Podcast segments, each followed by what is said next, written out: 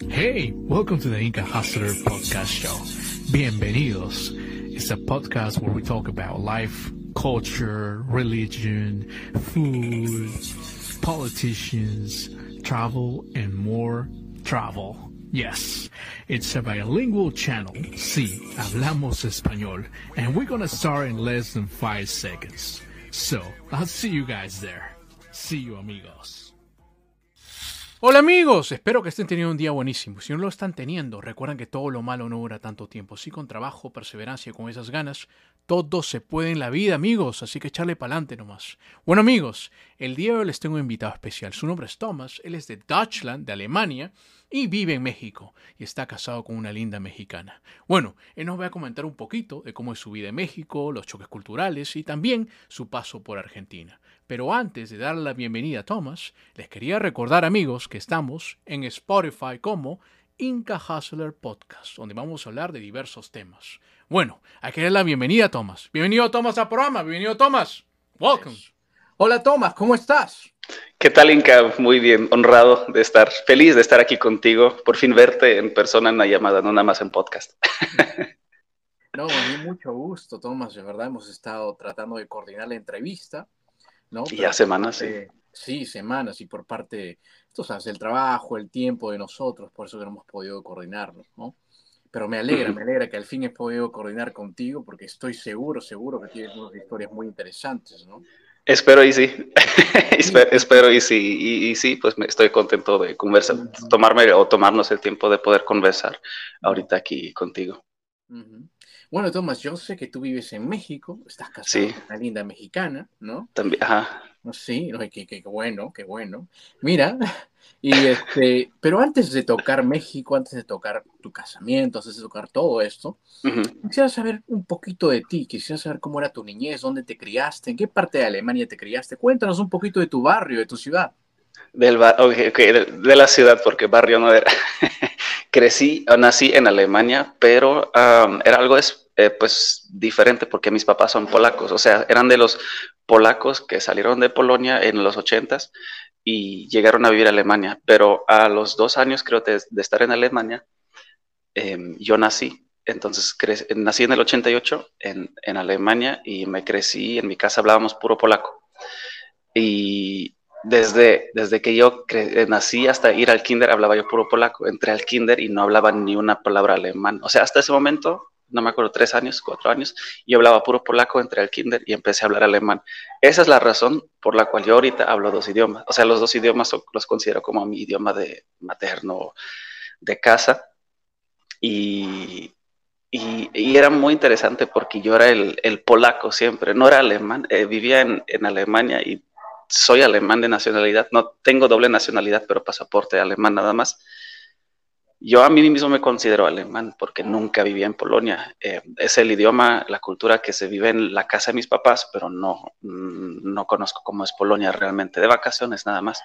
Eso también, todas las eh, vacaciones de verano íbamos a Polonia a estar con los primos, con la familia, en el campo y todo eso.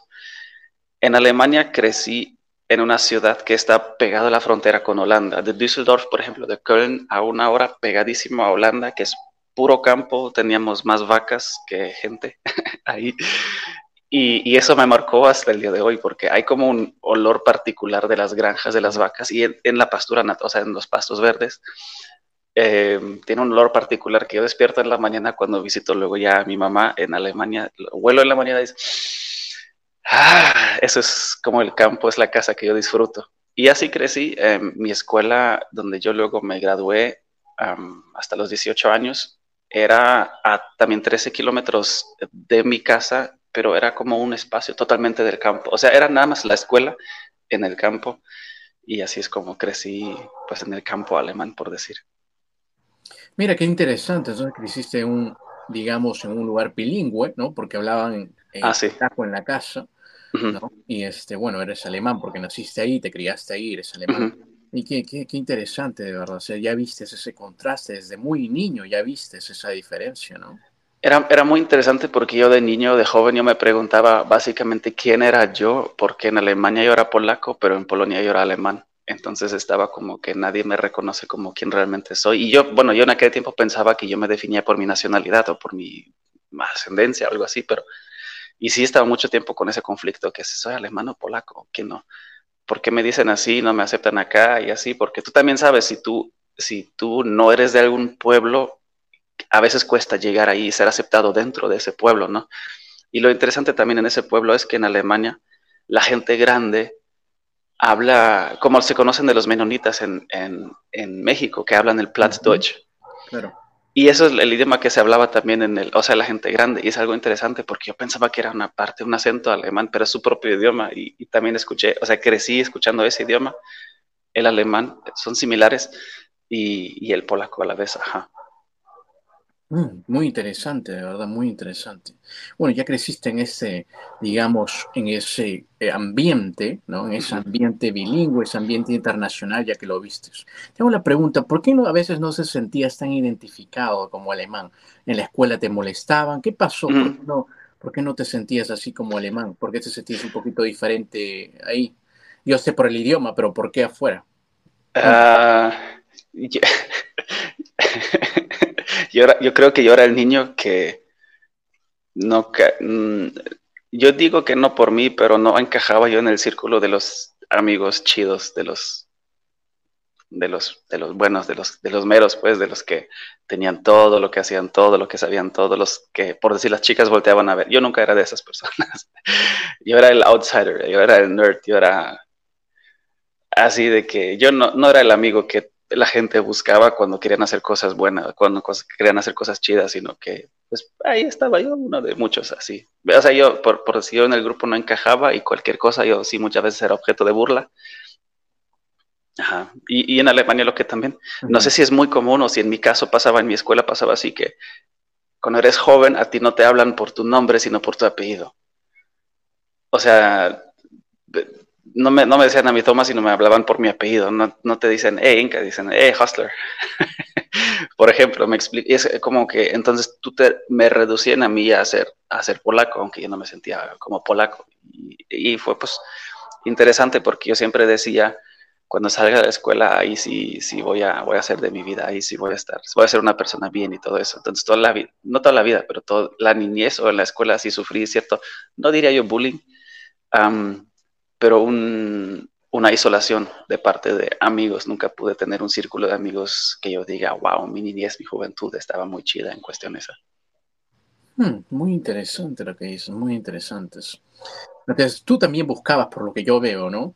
Eh, tu originalidad, así que tú te alejabas de ellos también un poquito, porque como ellos no te admitían, tú te, eh, hiciste tu propio, digamos, tu propio eh, conjunto, de, de, repente uno o dos amigos, algo cercano, ¿no? Sí, sí, sí.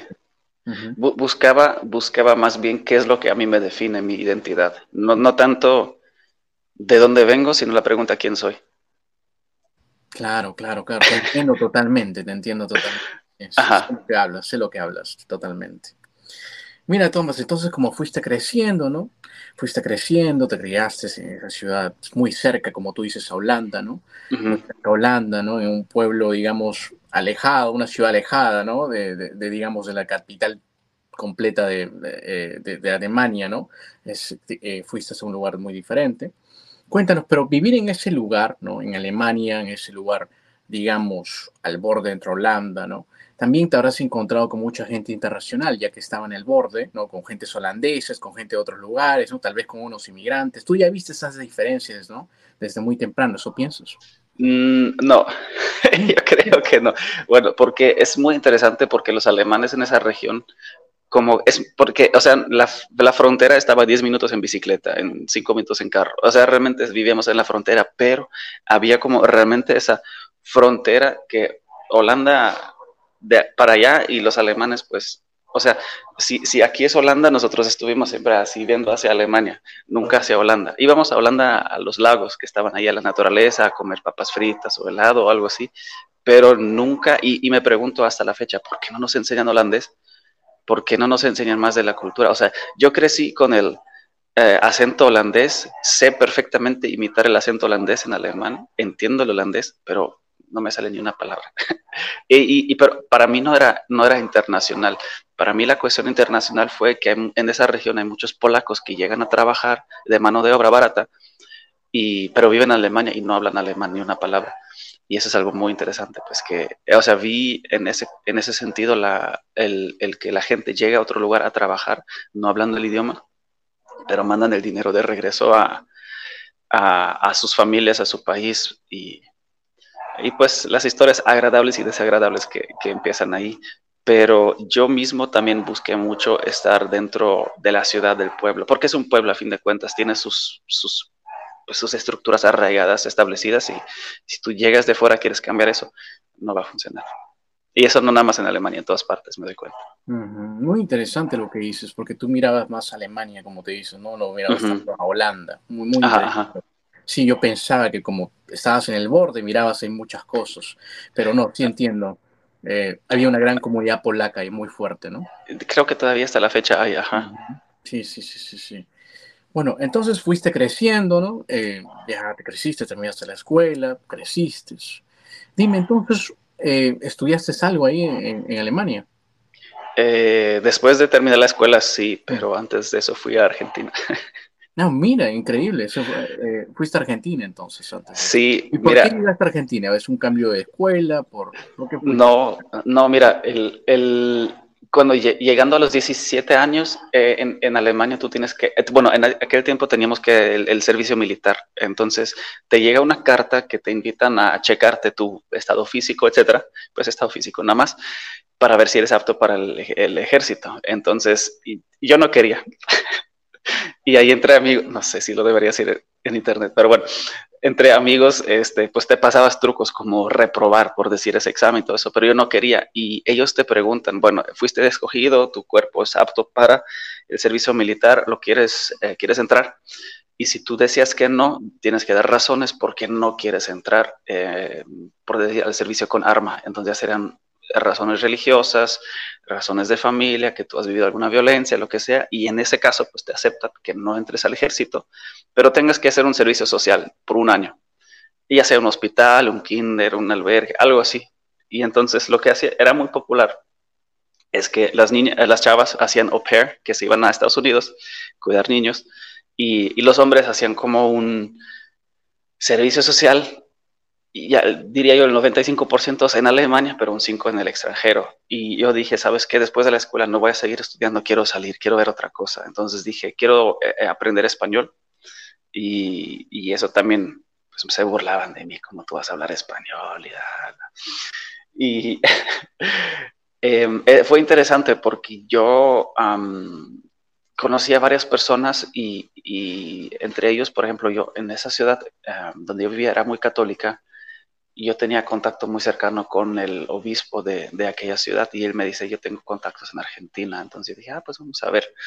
Entonces yo quería, yo quería salirme de Alemania y mi primer pensamiento fue ir a España porque hablan español. Y yo dije, no, sabes que sí quiero ir lo más lejos de mi casa, lo más lejos de Alemania. y realmente fue lo más lejos de Alemania, o sea, no fue ni de México ni Centroamérica, no fue Buenos Aires, hasta lo mero abajo, por decir. Wow, wow. O sea, para, o sea, gracias al servicio militar, entonces fuiste. básicamente, ajá, básicamente. Claro, claro, entiendo, entiendo. Wow, wow. Y, estuve luego un año en el, y que me da mucha pena decirlo, porque ya me siento bien viejo diciendo, no me siento así, pero fue hace 15 años, eso tú puedes creer.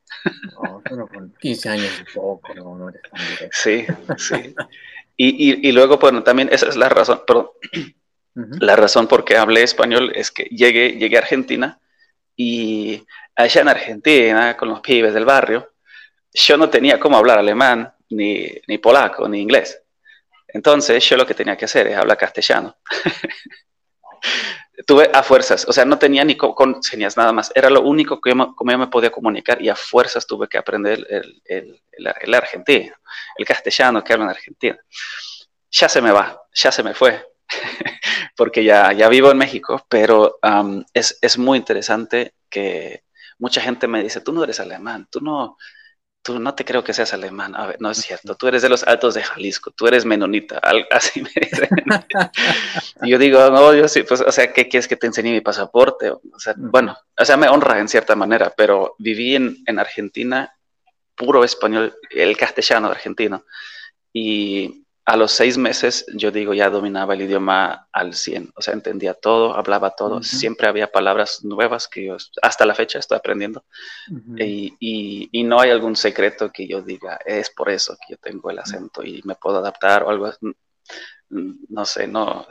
escucho otros, yo puedo escuchar a otros alemanes como hablan español, y, pero la tonadita no me sale. no sé, no sé, no te puedo dar el secreto cómo aprendí a hablar español así como lo hablo, pero... Tengo una pregunta, ¿tú crees porque el viaje a Argentina, ¿no? Ese lugar argentino, y no todos los argentinos salen inglés o alemán, ¿no? Eh, entonces, ¿crees que por eso se te hizo la, eh, digamos, la urgencia de aprender español mucho más rápido para poder hacerte comunicar? Y ese choque cultural definitivamente te ayudó. Sí. Definitivamente. Yo vivía en, Buenos Aires, pero Buenos Aires es, es, o sea, existe la gran Buenos Aires, pero Buenos Aires en sí es una parte chiquita, nada más que está luego, hay una carretera que divide Buenos Aires, la capital, de la provincia de Gran Buenos Aires. Yo vivía a una hora de Buenos Aires. Y como era servicio social, yo trabajaba con niños de la calle en un huérfano, no, no huérfanato, o sea, era un comedor donde el gobierno mandaba pues comida y, tres veces a la semana yo iba ahí a cocinar para los niños. Te imaginas eso, un alemán de 18 años cocinando en Argentina, en un bar. Y, trabajaba en un lugar para em, donde llegaban hombres en situación de calle y, se bañaban y les daba desayunar en las mañanas y en las tardes ya iba con los niños. Y era, y casi yo te contara las historias porque mucha gente cree que yo soy de barrio rico y cosas así. Mira, yo soy de lo barrio de los más sucios, feos que te puedas imaginar en Latinoamérica. Yo estuve ahí, yo conozco y soy aceptado ahí. Y eso es algo que me enorgullece, pero la gente no ve, no sabe y, no piensa. Pero hubo una situación, y déjame te lo cuento rapidito. Donde yo estuve caminando de noche de, de la estación de tren a la casa en Argentina y en la plaza me quisieron asaltar. Entonces llegan dos chavos, o dos pibes conmigo.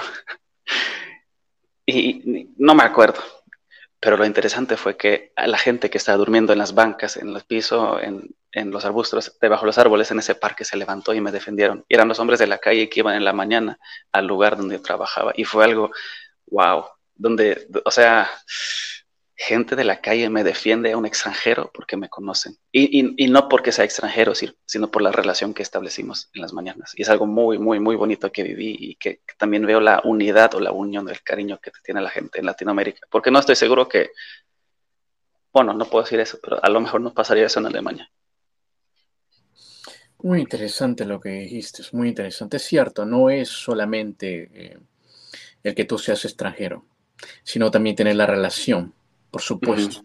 La relación porque sabían que tú trabajabas en ese lugar. era, era, era, por, yo diría por la amistad que tenemos o teníamos. Claro, también por la amistad, saben porque trabajaste ahí, se conocían, tal vez te veían, ¿me entiendes? Por eso también. Y eso es muy, muy cierto lo que dices, muy, muy cierto. Y, y, y, es donde aprendí el argentino, en el barrio. en el barrio. Yo, yo a lo mejor, yo realmente Buenos Aires, la capital, no la conozco, conozco los barrios. Realmente. Mm. Mira, mira, qué interesante, qué interesante. Cocinabas ahí para un montón de niños. Sí, era, eran como 15, 20 niños que todos los, todas las semanas llegaban o todos los días casi, ajá. Y era muy interesante porque los hombres se iban a trabajar y se quedaban las mamás con los niños, pero las mamás eran jóvenes, entonces yo era el primer hombre que iba a ese lugar, a ese comedor, antes eran todas mujeres, entonces yo sí me daba cuenta cuando yo llegaba, las mujeres se iban. y yo creo que era por la amenaza de sus esposos o novios. Mira, mira, mira, interesante, interesante. ¿Y, qué, cómo te pareció Argentina, no? Porque fue el primer país hispano al que tú fuiste. Me hizo, Ajá. Me, hizo, me hizo quedar enamorado de la cultura y, yo me imagino, bueno, tú eres, eres peruano, pero em, yo, siento que en, Buenos Aires, en Buenos, yo siento que desde Centroamérica para abajo o tal vez, no sé, de, cierta parte de la América del Sur para abajo se concentra todo en ir a Buenos Aires. Entonces yo conviví con bolivianos, peruanos, ecuatorianos, con chilenos, uruguayos, paraguayos, brasileños, con toda esa gente.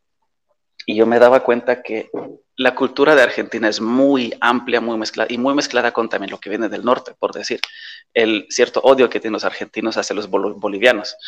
Eh, cierta rivalidad con Uruguay, con, con Brasil sobre todo, y, y, la influencia pues también de Perú. Por ejemplo, yo aprendí a tocar eh, zampoña y el charango. ¡Wow! Y, y, mucha gente aquí en México no sabe qué es eso. Pero ya se me fue, te digo, 15 años. Pero lo que me gustó mucho es la cultura del folclore. Y yo siento que en Argentina todavía se, se cuida, bueno, en ese tiempo, hace 15 años, se cuidaba mucho lo que era el folclore. O sea, la gente piensa Argentina es tango, y yo digo, mm, no, realmente eso es de Buenos Aires para los turistas. El, tango yo no, yo bailé chacarera, no sé si conozcas. Sí, sí, sí, claro, claro. Sí, y, me encanta, o sea, me encanta, porque era una fiesta con una banda en la calle y si no había banda, pues tú ponías eh, bocinas y ya toda la gente empezó a bailar, pues ahí la chacarera y, abuelas con jóvenes, con todos, todos, todos, y me encantaba eso, o sea, el folclore. Mira, mira, qué interesante, te criaste, es decir, te criaste en el barrio de Argentina. Ajá, realmente sí.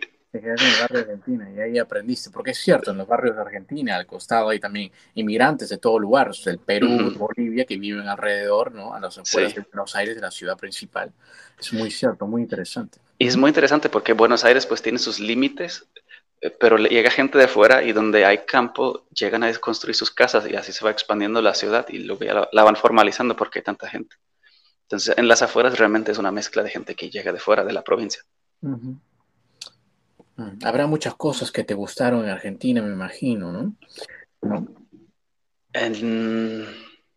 pues muchísimas, muchísimas o sea, eh, me dejó realmente esa chispa de, un amor latino. Y mucha gente me dice, no existe algo como un amor latino porque todos los países son diferentes. Yo digo, pues sí, sí cierto, son diferentes.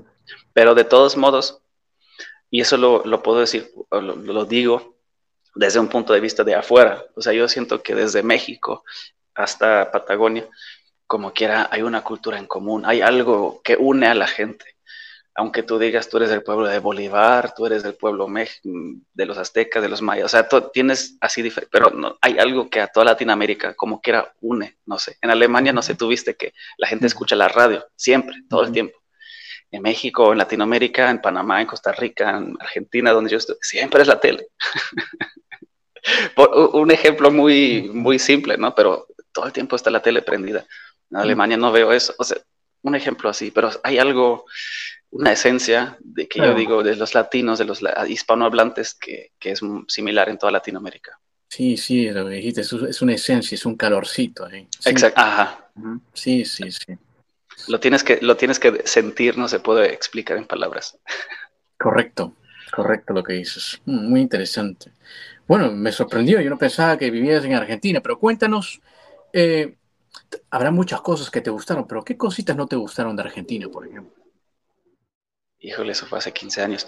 Mira, yo me acuerdo en una ocasión, como yo viví en, Buenos Aires, em, o bueno, en la ciudad enorme donde todas partes había edificios y gente, después de tres meses, yo tenía que salir porque te daban la visa de turista nada más por tres meses. Entonces yo me fui a Uruguay, em, salí del país y yo me di cuenta que extrañaba tanto la naturaleza que yo tenía en Alemania. Entonces, obviamente hay naturaleza en todas partes. Bueno, no, ¿qué es, es lo que no me gustó de Argentina? No puedo decir que no había naturaleza porque sí hay mucha. Bueno, en el lugar que vivías, ¿no? En el lugar que vivías no, había tanta naturaleza, ¿no? En el sí, sí. en el barrio, claro, entiendo. Pero a las afueras de, claro, Argentina hay un montón de naturaleza, claro. Muchísimo, sí, sí, sí. Yo, yo extrañaba el campo abierto, el olor a vaca, pues. Pero, o sea, para decirte algo que no me gustó de Argentina, no sé algo específico decirte ahorita. Que no. Mira, mira, qué interesante. O sea, que te fascinó todo ese contraste, ¿no? A diferencia. La verdad es que sí. La verdad es que sí. La verdad es que me fui enamorado, enamorado. Obviamente hay cosas negativas en todas partes, pero si yo siento también si nos enfocamos en tanto en las cosas negativas, pues no avanzamos, porque estamos lamentando cosas que jamás podremos cambiar. Tienes razón. Bueno, entonces te quedaste en Argentina, te quedaste un buen tiempo y de ahí volviste a Alemania, ¿correcto? Alemania, sí. El, bueno, el, el, sí, porque pues te mandan por decir un año o si haces voluntariado un año al extranjero, regresas y la idea era luego estudiar en Alemania. Regresé a Alemania y fue muy interesante porque yo siento que yo me había comido el mundo entero, había conocido tantas cosas, hablo otro idioma, conozco otra cultura, y, regreso al lugar donde que todo sigue como era antes.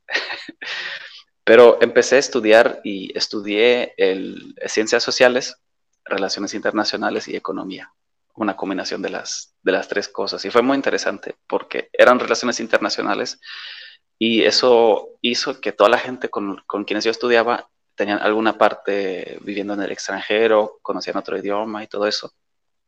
Pero a la vez los estudios nada más me dieron un título, pero no trabajo jamás nada. O sea, el lugar donde yo viví, donde yo estudié, conocí a amigos mexicanos y eso es lo que me trajo a fin de cuentas a México, pero eh, realmente estudié y yo digo, pues eran tres años donde yo vivía una vida muy padre, muy chida, y, pero no me sirvió para nada en cuestión de laboral.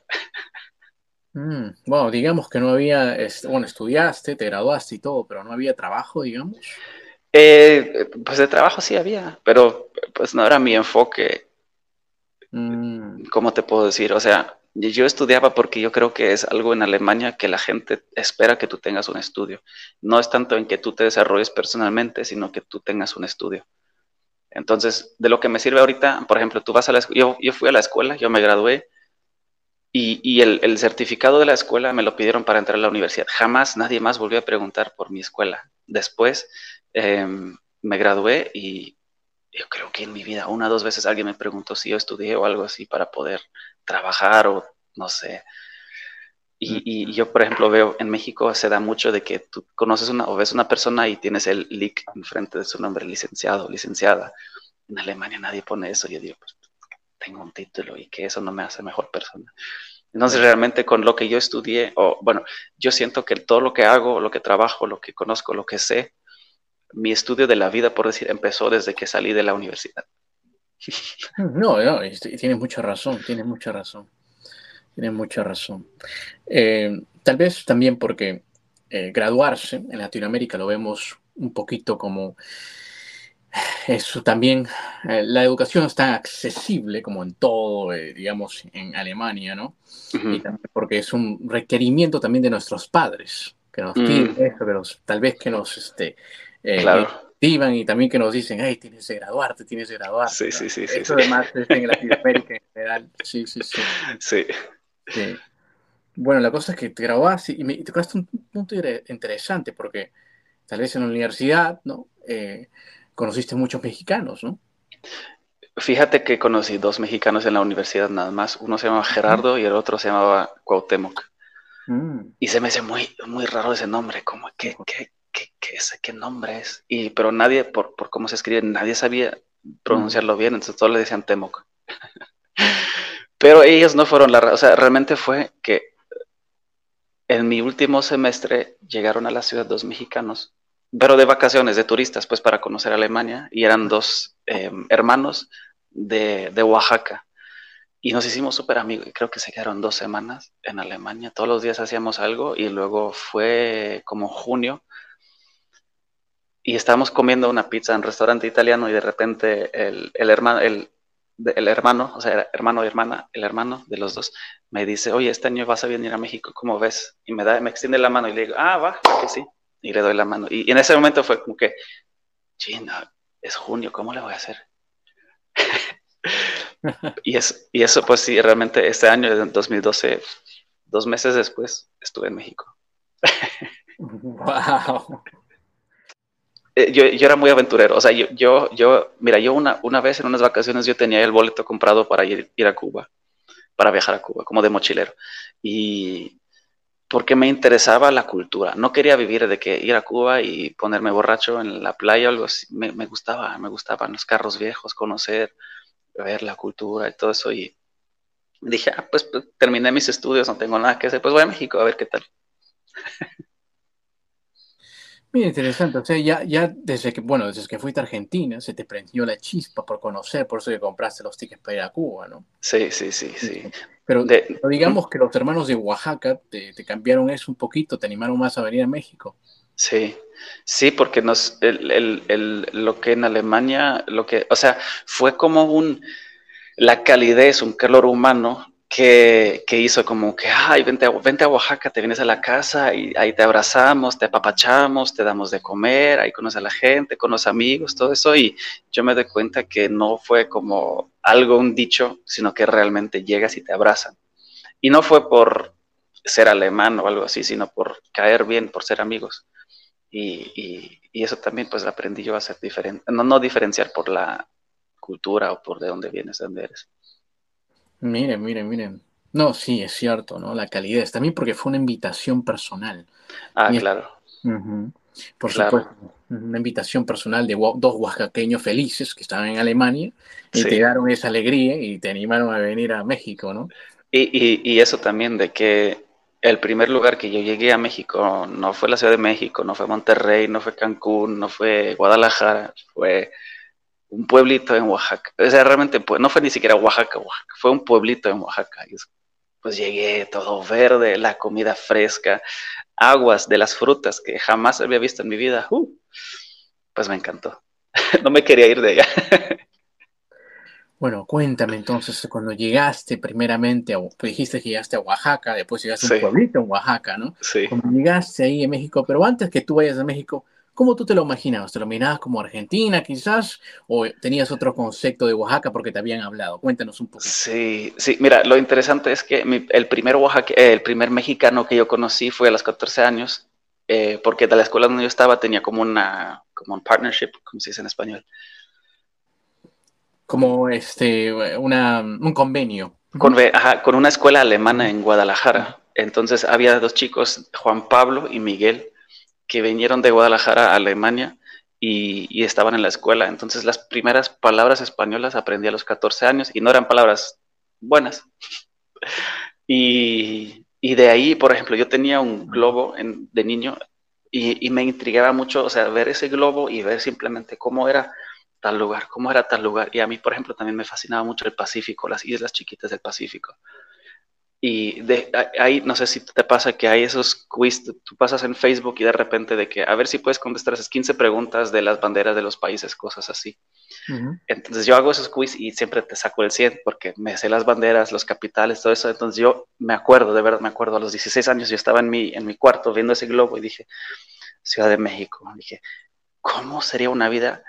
Yo viviendo en el campo y dije, ¿cómo una persona puede vivir en una ciudad con 10, 15, 20 millones de personas? ¿Cómo es la vida? Y yo me imaginaba así como, y en ese tiempo no existía eso, como yo viendo el globo me metía como en Google Maps, como que tú luego te acercas y te metes hacia la ciudad. Y yo me estaba imaginando eso, cómo sería la vida en México y pues no conocía nada de México realmente. O sea, México era burro, bigote, sombrero, tequila y Antonio Banderas. por la canción del mariachi. Entonces dices, Antonio Banderas no es, no es mexicano, pues, para así lo pintan. Claro, claro, claro, claro, las películas, digamos, sí, sí. Sí, sí, Y, yo estaba muy abierto, fíjate, yo antes de ir a Argentina no, no, sabía mucho de Argentina y antes de llegar a México, honestamente, no sabía mucho de México. El, el problema o, no, no, bueno, la situación de los narcos y todo eso lo conocí apenas estando en México, o sea, antes no, no sabía de eso. Mm, muy interesante. Entonces, cuando llegaste primeramente a México, ¿no? Te invitaron a un pueblito que se llama Oaxaca, entonces dijiste que te enamoraste, ¿no? Pero dígame, dime, ¿cuánto tiempo fue la primera vez que fuiste en primer lugar? ¿Cuánto tiempo te quedaste? La primera vez fueron tres meses en el 2012. Llegué en agosto y creo que regresé en noviembre. Pero fíjate también, yo tenía planeado quedarme como ocho o nueve meses pero regresé después de tres meses para decirle a mis papás que me iba a quedar en México.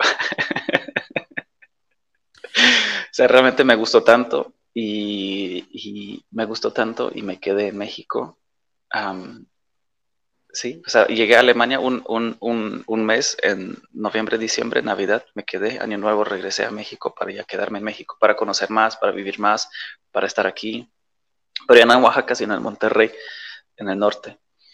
Y, Oye, sí te enamoraste por completo, porque algunos van por un tiempo, tres meses, después se regresan, están un tiempo en su país y después vuelven. Pero en cambio tú te enamoraste y querías extenderlo más y hasta quedarte. Es como te podría decir, en mi vida yo he dejado como tres, cuatro, cinco veces, no sé, muchas veces de que dejo toda mi vida, lo que he vivido de atrás, para volver a empezar, no volver a empezar, pero para seguir viviendo en otro lugar. O sea, por ejemplo, dejé todo en Alemania para luego venir a México y empezar, por decir, en México desde cero, igual en Argentina, de Argentina, Alemania, etcétera. Entonces conozco esa sensación de empezar desde cero, conozco la sensación de no tener nada, de no saber qué es lo que va a pasar mañana, de no tener dinero o de dormir en el piso, de tener nada más una mochila. Y, no soy el, como un hippie, como tú te lo imaginas, algo así. Realmente no lo soy, pero, pero no me gustaba mucho la dependencia de mis padres y apenas luego viviendo en México yo me daba cuenta de la seguridad social que tenemos en Alemania, que en México nadie, si no tienes de comer, pues no vas a comer. Y en Alemania, si no tienes de comer, ay, vente aquí, te damos este programa, este dinero, esta, esta, este DEPA, y en México no, en México. Y eso fueron, fueron lecciones bien duras para mí, pues de la vida, aprender a vivir a través de eso. qué interesante lo que dices, ¿no? Qué interesante. Claro, porque en Alemania te podían ayudar, te podían dar, ¿no? En México, claro, también es donde también aprendiste, digamos, tu adultez, donde veías la responsabilidad que tenías de ver también. La, responsabilidad y yo diría vivir también. O qué, qué, es lo que significa la vida, que la vida no es todo de rosa, que no te van a regalar todo, que... Pero dime, ¿qué oportunidades viste en México para que te quedaras? Aparte, yo sé que te encantó el país, te enamoraste, pero ¿qué oportunidades viste? ¿Y qué te convenció totalmente? Ah? Porque una persona puede decir, voy a quedarme aquí un tiempo a vivir, ¿me entiendes? Sí, sí, sí, sí. yo, veo, yo veo México como una siguiente potencia mundial. Yo veo que Latino, bueno, en Argentina mucha gente decía que Latinoamérica es el continente de la esperanza, pero es algo como yo digo, pues, ok, la esperanza. Y, creo que en, español también existe el dicho, la, esperanza muere al último, al final, ¿no? Sí, es así. Y, yo, le decía a mi esposa siempre, bueno, pero al fin de cuentas se muere. Claro, la esperanza, claro, puede estancarse en el camino. Ajá. Yo digo, yo no, no tengo la esperanza que México sea un país muy bueno si no tengo la convicción. Y lo he visto tanto por la cultura, la sencillez y la humildad de la gente, algo que yo aprendí y me encantó muchísimo. Eh, la tierra, en general, las riquezas que tiene el país, que tiene la gente, que tiene... O sea, la riqueza no me refiero al dinero, riqueza me refiero a, la gente, la unidad, la unión, la intención de salir adelante, o sea, las, los valores, las virtudes que tienen los mexicanos que encontré en este país que, que, que, yo, por ejemplo, o sea, como parte de mis estudios, yo estaba viendo, estudiando eh, política. Un tema muy interesante. Em, pero veo la política en Alemania, veo lo que está pasando en Europa y yo digo, realmente es un futuro muy triste, deprimente, que está pasando en Europa y no me imagino el futuro de la gente en 20 años, que es cómo va a estar Europa. dije, los valores que se viven, la política que se está estableciendo en Europa, todo lo que está pasando ahorita en Alemania, definitivamente un 100%, aunque 3 millones de gente están contra mí, digo, México es mejor para vivir que, Alemania, ahora y en un futuro. Hmm. Un punto muy interesante tuyo. Yo sé que alguna persona va a diferir contigo, pero sí tienes algo, sí tienes algo de, para mí sí tienes mucha razón, porque México está exportando muchas cosas a nivel económico, ¿no? Y también, claro, también se ve esas ganas del mexicano que es muy trabajador, ¿no? Y que busca y que piensa el presente para mañana. Sí, sí. Yo, yo, fíjate, Argentina es el país donde la gente más tiempo hace para llegar al trabajo. O sea, yo he conocido argentinos que salen a las 4 o 5 de la mañana para aventarse 3, 4 horas de camino para llegar a trabajar, trabajar 8 o 10 horas y regresar esas 4 o 5 horas a su casa. Y en México es el país donde la gente más trabaja. Entonces yo siento que he conocido los dos países del mundo donde la gente más llega al trabajo y donde más trabajan. Muy interesantes puntos que tocaste, definitivamente. Bueno, Tomás, entonces cuéntame, ya tienes un tiempo ahí, ¿no? Viviendo en México, pero también sé que estás casado. ¿Cómo conociste a tu linda esposa? Cuéntanos un poquito. bueno, Inca, fíjate que estoy un poco activo en las redes y es una pregunta que mucha gente me hace, sobre todo las mujeres me hacen porque tienen esperanza de conocer un alemán, que ese cuento de príncipe azul, que no existe. Y realmente no me gusta ese tema. Entonces, cuando alguien me pregunta cómo conociste a tu esposa, yo digo, pues en persona. y la conocí, fíjate, la conocí en Monterrey. Te, voy a hacer la, historia larga, muy breve. Ah, la conocí en el, estoy viendo la fecha, en el 2012 y era en una iglesia en Monterrey. En ese tiempo em, he participado, íbamos los domingos a una iglesia y la conocí allá y me gustó. Ah, no me gustó al final y fíjate que fue también algo muy interesante y no tengo problema decirlo en público porque pues así nos conocimos y hablamos abiertamente de eso.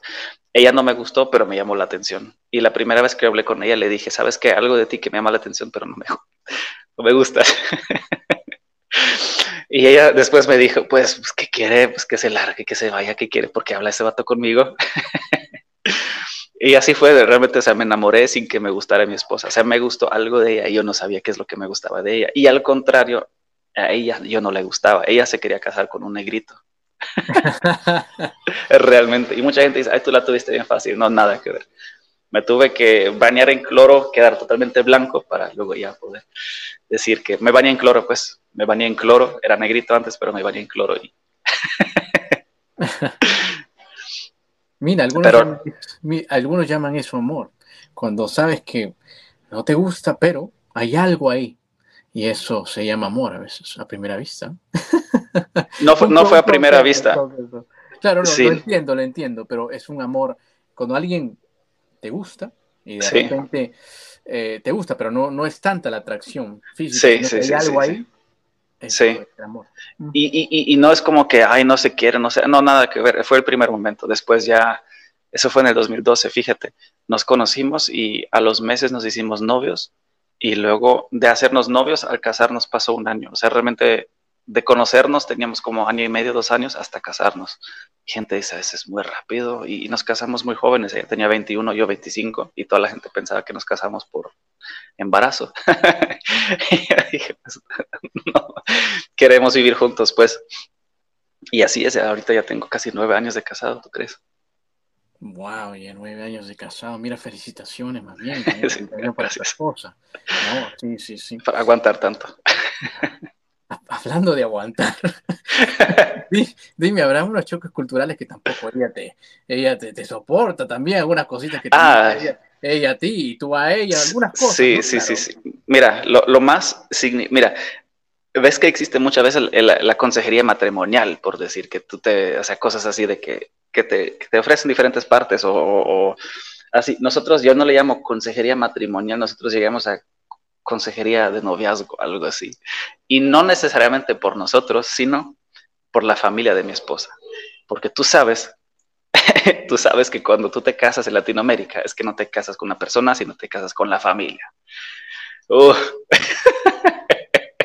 Entonces, yo no conocía, obviamente, familias, estaba, nunca estaba dentro de una familia latina, por latinoamericana o, mexicana o argentina. Y fue muy interesante porque para ganarme a la esposa o ganarme a, a mi esposa en aquel tiempo era ganarme a la familia. Pero para mí era, pues, es mi novia, ahora acéptenme. Y, no, fue una prepotencia, pero simplemente, a ver, ¿por qué me los tengo que ganar? Porque, y yo tenía una manera de ser, pues, muy alemana, muy fría, directa, sin humor, y, y, tengo esa, bueno, a veces mi esposa me dice, es que cuida cómo hablas, porque hablas muy directa, hablas muy fuerte, suenas muy agresivo. Y dije, ¿cuándo? No es cierto. Pero fue, estábamos en la casa de, de la abuelita de mi, de mi esposa. Los tíos, todos empezaron a reír. Y, yo dije, ¿de qué se están riendo? Para querer entender. Y pues nadie me decía nada. Yo dije, ¿de qué se están riendo? Y todos se quedaron callados. Es agresivo el alemán. Oye, no te golpea, no te maltrata, ¿no? Y, no sé, no querían que yo me casara con, ella porque pensaban que yo era malo, que yo la maltrataba, que yo la iba a secuestrar. y, llegó tanto, déjame te cuento esa historia también antes de casarnos. O sea, porque ese son ese tipo de conflictos que hemos tenido, más que nada por el, el como yo lo pienso, digo las cosas, pum, directos. Ajá, y es como que yo pregunto, ¿y cómo te sientes tú? Bien. Y a interpreta bien. Pero hubo una historia que el abuelo de mi esposa antes de la boda, pero eran días antes de la boda, empezó a llorar y ya no quería. Dije, este malvado la va a secuestrar, la va a llevar, nunca la vamos a volver a ver. Entonces yo dije, pero ¿por qué piensa eso? Y, le decía a toda la familia, Alemania no existe, es una mentira, Alemania no existe. Y nos, yo me quedé así, ¿cómo que ya voy a hacer qué? Porque era claro que después de casarnos, luna de miel, íbamos a ir a Alemania. Y, y estaban todos en la casa y mi suegro me dice, pues es que tenía su globo y el, el, pues el abuelo estaba buscando Alemania en el mapa y le decían, ay abuelo, es que dice Germany, es en inglés. Pero fue tanta la convicción que pues la iba a secuestrar porque Alemania no existe. Wow. ¿Qué tal la pues me río, pero después cuando regresamos de, Alemania a México, ya lo vi desde lejos, me saludó sonriente el abuelo, sacó la mecedora afuera de la casa, siéntate mi hijo, ten, ¿cómo les va? ¿Cómo estás? Y ya fui aceptado en la familia. Mira, mira, qué linda historia. Pues ahora me puedo reír, pero en ese tiempo, uh, lo Me imagino, me imagino ese choque cultural que tuviste, por supuesto. Sí, pero, pero choques culturales, fíjate, entre mi esposa y yo, yo siento que entre gente siempre va a haber choques culturales, o sea, porque familias, cada persona es diferente y, son, choca, eh, son cosas como que mi esposa me decía, ah, yo quiero comer como el pan y el queso de Heidi, de la caricatura, ajá. Claro, claro. Y yo lo voy a hacer en, en, Alemania. Le dije, sí, fíjate, yo estoy en México y extraño mucho el pan de Alemania. Me dice, pero el pan bimbo es muy bueno. No, no sabes de qué hablas. Y hasta que fue a Alemania me dijo, no, sí entiendo que el queso, el jamón, el pan es mucho mejor en Alemania. no, que sea mejor, pero lo hacen diferente, que a mí personalmente, pues como son recuerdos de mi niñez, me sabe mejor. y, pues sí, son, son cosas interesantes. O sea, esos son no tanto choques, pero diferencias culturales, yo le diría. Claro, son diferencias culturales, por supuesto. Mira, Tomás, me has contado unas cosas muy, muy bonitas. Y eh, pero tenemos solamente una hora, así que he creado este cuestionario para conocerte un poquito mejor. Perfecto. Estas preguntitas las he hecho con mis colegas psicólogos para conocerte mucho, mucho mejor y ustedes seguidores okay. mucho más después de estas preguntas.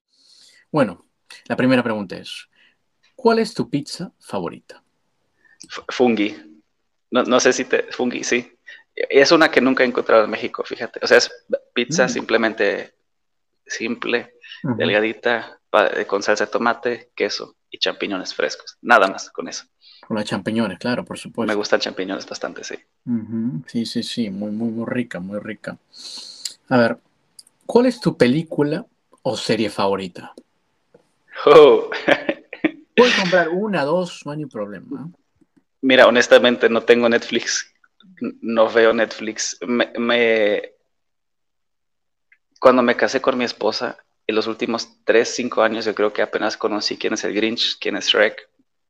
No sé de películas ni de series, honestamente. O sea, debe haber una película muy buena para que yo vaya al cine. La última ahorita vi Avatar, por ejemplo, me gustó.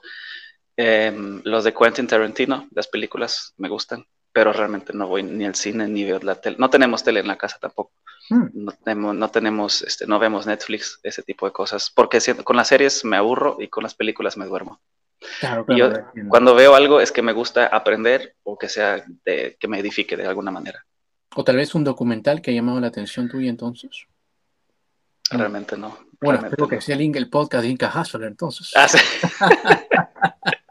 claro. y, y, cuando le has hecho esa pregunta a otra gente, yo también me quedé pensando qué es lo que voy a decir y dije, realmente no puedo decir nada. a ver, ¿qué te asusta o qué te da miedo? Tal vez una situación, un animal. Antes, antes yo diría, yo decía que me asustaba lo desconocido.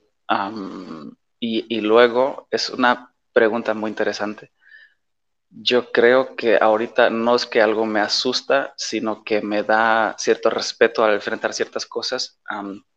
lo desconocido, lo que no conozco. O sea, no soy, Yo, para mí concluí que el miedo es como una fe negativa. O sea, si tú tienes fe, estás viendo algo positivo, pero si tú tienes miedo, estás viendo, esperando algo negativo que va a suceder. Entonces yo dije, pues no puedo tener miedo al enfrentar las cosas, al ver las cosas, sino como un respeto, un cierto como que hay cosas que me avergüenzan, algo así, pero no lo llamaría miedo. Entonces yo creo que aprendí a dejar a un lado, dejar de usar esa palabra miedo y esperar algo negativo, sino que realmente, o sea, fue un proceso de años donde yo dije, que no me voy a enfocar en mis miedos, pero voy a ignorarlos un poquito, sino voy a enfocarme en lo que puedo lograr, lo que del lado positivo, pues voy a esperar lo bueno y no lo malo. Y si pasa lo malo, es parte de la vida y sigamos adelante. Pero mm. algo que de que la noche, la oscuridad, las arañas, realmente no, no, hay nada que me dé pavor, miedo, temor. Hmm, muy interesante. respeto sí, pero, pero miedo no. Hmm. Bueno, interesante. Cuando tú vuelas, eh, ¿te gusta estar en la ventana o en el pasillo? Depende si, si, son tres asientos o dos. Porque generalmente vuelo con mi esposa. si son vuelos largos, em, realmente me da, me da igual. Me gusta estar en la ventana por las vistas, pero tampoco voy a ver 10 horas afuera. Y en el pasillo no me gusta porque me tendría que parar, pero a la vez no me gusta la ventana porque tengo que hacer parar a la otra gente cuando yo quiero pasar al baño. Yo diría creo que probablemente más pasillo porque me puedo parar y caminar y estirar mis piernas un poco más que en la ventana. Interesante.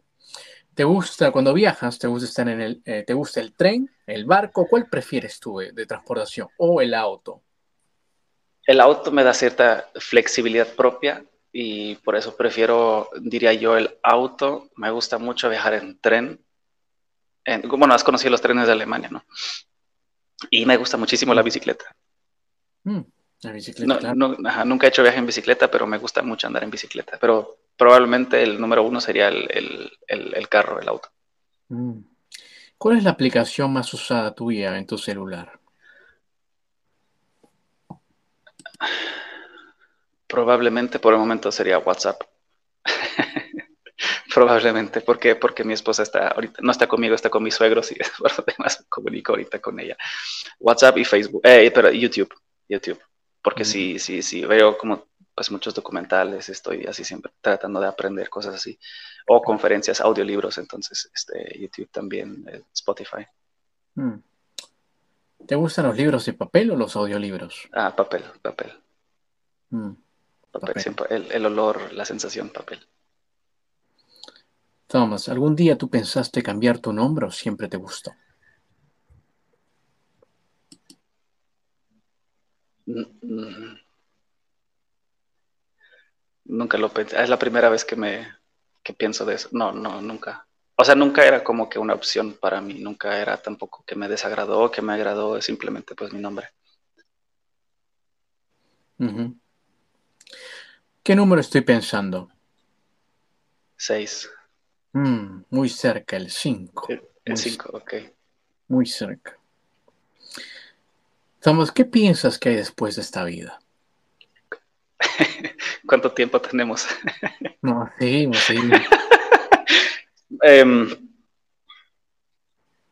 Mm, me he preguntado muchísimo eso, Inca, porque el año pasado falleció mi papá.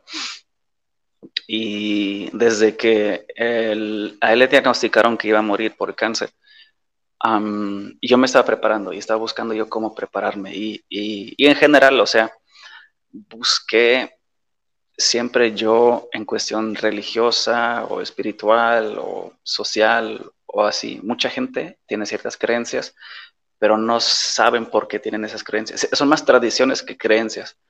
Entonces yo empecé desde hace unos 10, 15 años eh, buscar muchas respuestas y estudié muchísimo, hasta la fecha, estudiando muchísimo. Yo creo que el cuerpo, yo, no creo que nuestro cuerpo tiene un alma, sino que nuestra alma, nuestro espíritu tiene un cuerpo que, nuestro cuerpo ahorita es una manifestación de nuestros pensamientos, de nuestro espíritu, de nuestra alma. Y, todo lo que vivimos en la realidad, en la actualidad, es una pues, manifestación espiritual o de, nuestro ser, pero mi cuerpo no es mi ser. Me explico. Yo, yo no tengo ojos azules, mi cuerpo tiene ojos azules. Yo lo veo así. Y, yo creo que em, tal vez, y no sé cómo expresarlo en, palabras, que nuestro cuerpo o nuestro ser sigue existiendo, pero nuestro cuerpo está desechado. Pero nosotros, nosotros como personas, como seres, lo que nos define, seguimos existiendo después, no sé de qué forma. y, y, nuestro cuerpo no. Y yo lo veo también muchas veces como que todos estamos de cierta manera conectados. O sea, si tú agarras una gota del océano, tienes una gota, pero tienes el océano entero en una gota, si me explico. Y así lo veo yo. O sea, yo, yo soy una persona, pero a fin de cuentas puedo conectar con toda la gente. Y tú no puedes, tú puedes sacar a la gota del océano, pero sigue siendo océano. Y cuando vuelves a unir la gota al océano, eh, no puedes distinguir la gota, pero es una pues, cosa entera, si me explico. O sea, tú cuando estás en el océano no ves una gota en particular, sino ves agua. Y eso es creo que la esencia de que nosotros somos como humanidad, nuestro espíritu, nuestro ser pero no sé de qué forma, no, no creo yo en la reencarnación, que luego me fue mal en esta vida, regreso como perro, me fue muy bien, regreso como pavo real bonito, no sé, eh, para darte un ejemplo, pero no, no, no creo en que reencarnamos de tal manera en nuestro, o sea, yo Tomás con el nombre que me pusieron, yo tampoco soy Tomás, ese es mi nombre, pero no es mi ser, me explico. Muy interesante lo que dijiste y creo que eh, eh, coincidimos en algunos puntos. Me gustó lo que dijiste, ¿no? Que lo que tú eres, por ejemplo, tus ojos, ¿no? Del color de tus ojos, es el reflejo, digamos, ¿no? De tu conciencia o tu alma, que algunos lo llaman. o, o, bueno, a fin de cuentas, yo creo que muchas de las cosas que a nosotros, o sea, por lo que la gente nos define, es lo que no somos nosotros. Por ejemplo, yo, no es mi culpa, mi mérito, mi, algo que yo haya hecho que tenga ojos azules, es por mis papás. Mi nombre no es por mí, es por mis papás. Mi apellido es por mis papás. Mis rasgos físicos es por mis papás. ¿Sí me explico? O sea, mi cuerpo, todo eso, todo, todo lo que yo he recibido, por decir, no es mío, sino de, me fue dado de alguien más. Entonces, mi esencia no es lo que yo he recibido, sino que me fue dado para que mi esencia pueda vivir dentro de lo que me fue dado. Y, y yo, yo, también por eso yo no me enfoco mucho en las personas, en, sus títulos, en cómo están vestidos, en todo eso. O sea, yo cuando conozco una persona y me dice, soy licenciada tal, y dije, ah, muy bien, ¿tienes nombre? Bueno, a mí no me importa que sea licenciada, doctora, presidente, todo eso. ¿Cómo eres tú siendo persona? Si me explico, ¿cuáles son tus valores? Y, es, muy interesante conocer a personas y ver a personas, y en todos los ámbitos, en cuestión político, en cuestión de negocios, de relaciones personales, cómo se da la gente, cómo se muestra la gente y cómo es la gente del otro lado. Coincidimos, coincidimos. Pienso que también nosotros deberíamos dejar nuestros títulos y muchas de esas cosas y más, conocer a la persona en sí.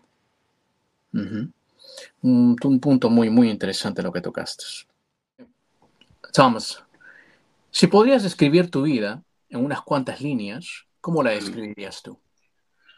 Al, inicio yo diría, era un viaje sin destino, sin rumbo, y ahorita diría yo, me he encontrado, estoy centrado, estoy enfocado y sé hacia dónde voy, o sea, sé por decir, como le llaman muchas veces, mi destino, y el camino, voy en camino hacia allá. O sea, yo, por ejemplo, tampoco pienso que algún día voy a morir, no sé cuál día morir. No, yo tengo cosas que hacer en esta vida y hasta que las cumpla voy a morir. Y voy a ser las personas que dicen, complicó todo, ya me voy. Entiendo, O sea que estás enfocado en lo tuyo. Sí, sí, sí. Y cuando estás enfocado no te desenfocas o no te distraes de otras cosas. Es porque es muy fácil. La gente hoy en día yo siento que todo, todo está hecho para distraerte el entretenimiento. Y es que por eso tampoco me gustan mucho las películas, porque me entretienen, pero no me edifican. Tienes mucha razón, tienes mucha razón, definitivamente. Wow, interesante. Bueno, acabamos de concluir el cuestionario y estoy seguro que muchas personas más te conocerán con estas preguntas. Pues leeré los comentarios después, a ver qué tal. bueno, Tomás, yo sé que ya llevas un buen tiempo viviendo en México, ¿no? ya sabes español muy bien, que suenas como, como un mexicano total. la primera vez que también comenzamos a, conversar. Gracias. Sí, que es cierto. Eh, yo pensé que eras también este, una persona de los Altos Jaliscos, ¿no? también. Hasta que me dijiste que eras alemán. es cierto. Bueno, entonces habrá unas cositas, ¿no? En México que te gusten, ¿no? En México, y también algunas cositas que no te gusten, ¿no? ¿Podrías decirme dos cositas que te gusten y dos cositas que no te gusten? Y si no tienes cosas que te gusten, está bien. No, pues 10 años viviendo aquí ya debí haber encontrado algo que me gusta. Yo creo que siendo alemán llegué a México y aprendí, realmente lo aprendí aquí cierto sentido familiar, que yo antes decía, los hijos a los 18 años se van de casa y hacen de su vida. Y ahorita yo estoy de que, pues, no quiero que mis hijos se vayan de la casa cuando tengan 18, yo quiero que se queden, que quiero tenerlos cerca, pues. Pero a la vez, ah, o sea, aprendí calidez, cariño, amor. Ah, realmente así, siento que aprendí eso en México. y, y, eso es lo que me gusta. Y me gusta. Donde estoy ahorita, el clima, porque todo el tiempo puedo andar en, este, en playera, puedo andar en short, en chanclas, la fruta, comida, el ambiente me gusta bastante, la naturaleza, los ríos, bosques, la sierra. Genial. Dos cosas que no me gustan.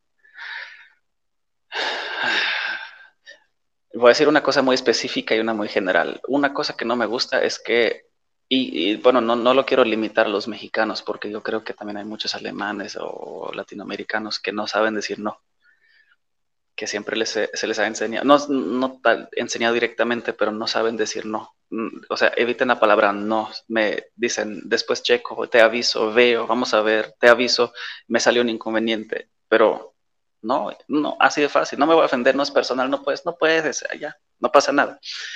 Y la otra que no me gusta de México es que los mexicanos no están tan convencidos de sí mismos, no se creen, ¿cómo te puedo decir? No se creen tan buenos, tan...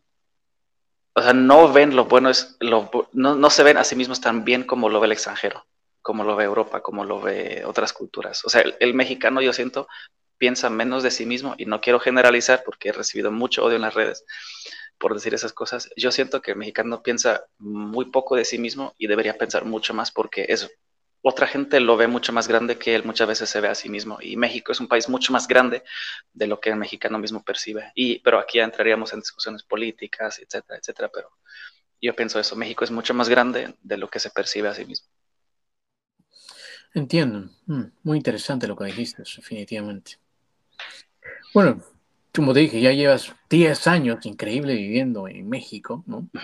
¿Y solamente has vivido en un pueblito o, porque vives en Monterrey, me contaste? Ahora Monterrey, sí, sí, sí. Ahora vives en Oaxaca, si no me equivoco, ¿cierto? Sí, estamos ahorita, tenemos casa en, Oaxaca, estamos moviendo también a Monterrey, eh, esos dos lugares nada más. O sea, me gustó Oaxaca por la naturaleza, me gustó por el clima, el ambiente, la comida.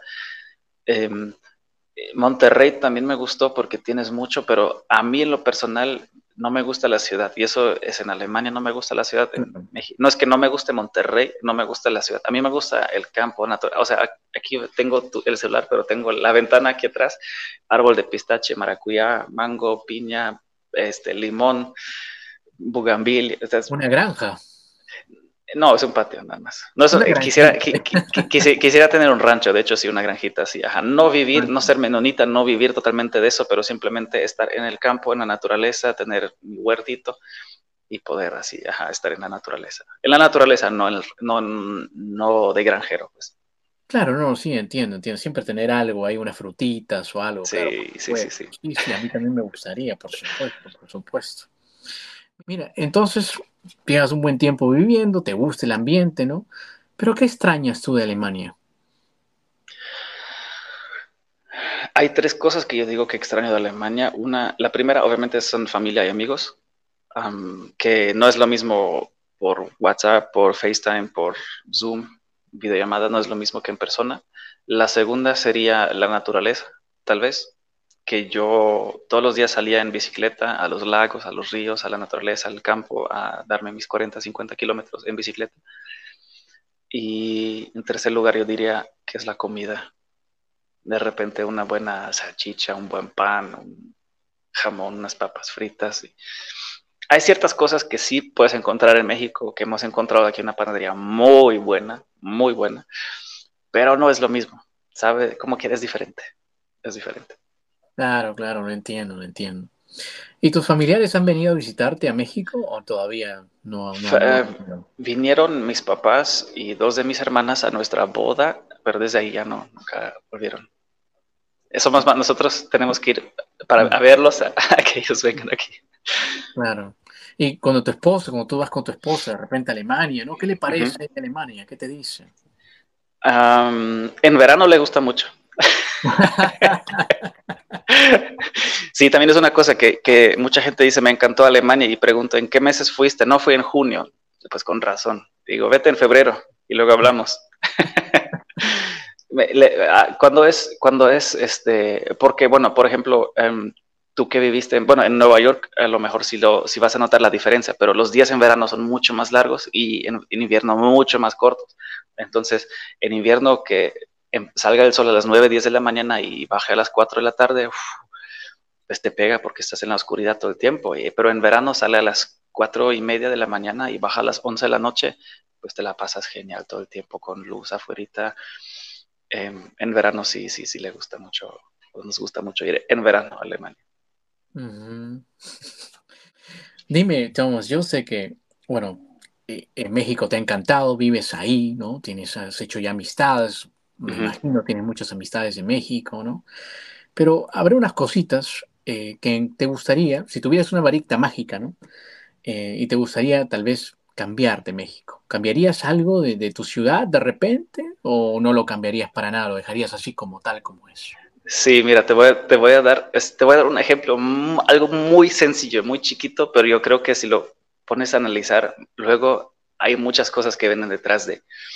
Yo pondría en todas las calles botes de basura. Me explico. Porque, o sea, por ejemplo, yo estoy acostumbrado en Alemania, tienes botes de basura, tomas algo, comes algo y tienes donde tirarlo. Y aquí en México no. Entonces el reflejo de mucha gente es simplemente tirarlo al piso. Y es un, un ejemplo muy sencillo, pero cierto que detrás de hay muchas cosas más que se pueden analizar y interpretar. Claro, claro, claro, por supuesto. Por supuesto. Sí, sí, sí. Mira, Tomás, hemos conversado casi una hora, ¿no? Y eh, definitivamente hemos tocado unos puntos muy importantes. Pero tengo una pregunta. Si tú no hubieses eh, viajado tal vez a México, si no hubieses viajado a Argentina, si te hubieses quedado simplemente en Alemania, ¿qué crees que hubiese ocurrido contigo? Mira, yo me he hecho esa pregunta muchas veces. Probablemente sería una persona eh, voy a decir mediocre, porque del medio, o sea, una X, una persona cualquiera, trabajando en algún empleo, haciendo lo que sea y viviendo tal vez con una familia más o menos feliz, tal vez yendo al estadio de fútbol los fines de semana, a los bares con mis amigos, tal vez pues trabajando cinco o seis días a la semana, viviendo una vida bien aburrida y no sé, pensando que tengo una vida feliz cuando realmente no la tenga. Digamos una vida muy cotidiana. Muy cotidiana, ajá, muy, sí, muy, muy estructurada, muy preestablecida por el sistema. Eh, jubilarme a los 65, 67, 69 y morir. Mm, entiendo. Mira, Tomás, me ha encantado conversar contigo, de verdad. Has dicho unas palabras muy bonitas, de verdad. Has dicho cosas muy bellas también de México y también eh, has contado tu vida, ¿no? Ha sido muy bonito. Pero no me quiero ir sin decirte esta pregunta, ¿no? ¿Y tú agradeces a México?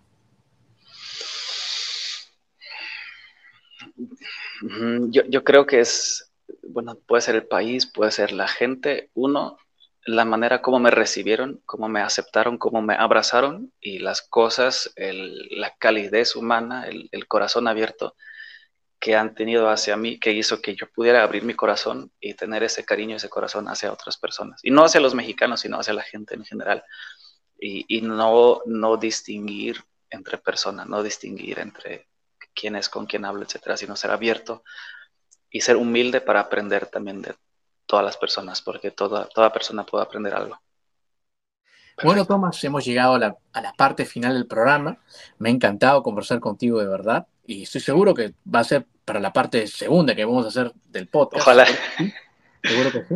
Eh, pero antes de eso, ¿nos podrías despedir en alemán, que sería grandioso, y después un poquito traducirlo en español para, para todos. Gracias. Okay, okay, claro que sí. Natürlich, natürlich kann ich das sehr gerne machen. Es war mir eine Riesenfreude, hier mit euch zu sein. Ähm, immer froh, immer froh, in der ganzen Welt ähm, Leute kennenzulernen und ähm, ihr könnt mich auch gerne folgen in meinen sozialen Netzwerken. Und äh, es ist mir eine Riesenfreude, einfach hier zu sein. Ich freue mich, euch weiter kennenzulernen. Dankeschön. ich danke dir.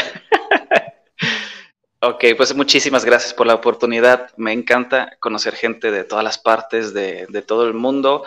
Y si por ahí me gustan seguir mis redes sociales, eh, me encuentran en casi todas las redes como el alemán latino. Así es, el alemán latino en Facebook, en YouTube, en eh, TikTok, en sí. Pues tengo también mi propio podcast en, YouTube o en Spotify, el alemán latino. No son tan largos, pero ahí hago el intento de unos 15, 20 minutos cada vez. Bueno, estar ahí, todo estar ahí, seguro, para que te puedan seguir. Me ha encantado conversar contigo, este, Thomas. Igualmente, Inca. Gracias, de verdad. Muchas gracias a ti. Amigos, si les gustó esta entrevista, no se olviden de compartirla y nos vemos en la próxima. Inca Hustler is out.